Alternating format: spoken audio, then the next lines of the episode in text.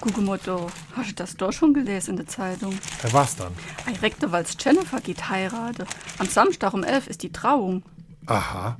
Seit wann lässt du dann so etwas? Ich han gedacht, du guckst immer nur die, wo gestorben sind. So Kappes. Wer heirate geht, lese ich natürlich auch. Es sterbe halt mehr als die, wo heirate gehen. Jo, die eine komme unter die Erd, die andere unter die Haube.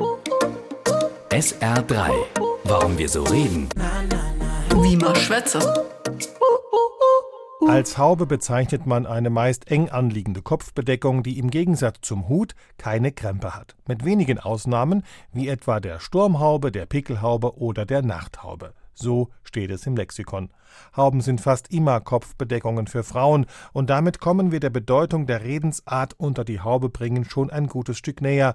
Es geht nämlich ums Heiraten. Im Mittelalter und der frühen Neuzeit mussten verheiratete Frauen eine Haube tragen, während Unverheiratete ihr Haupt unbedeckt lassen durften. Unter die Haube kommen heißt also nichts anderes als heiraten. Heute ist die Bedeutung von unter die Haube bringen mehr und mehr am Verblassen. Oft unterhalten sich Männer allerdings darüber, was unter der Haube steckt. Damit ist dann nicht das Haar einer schönen Frau, sondern meist die Zahl der Pferdestärken unter der Motorhaube eines Autos gemeint. SR3.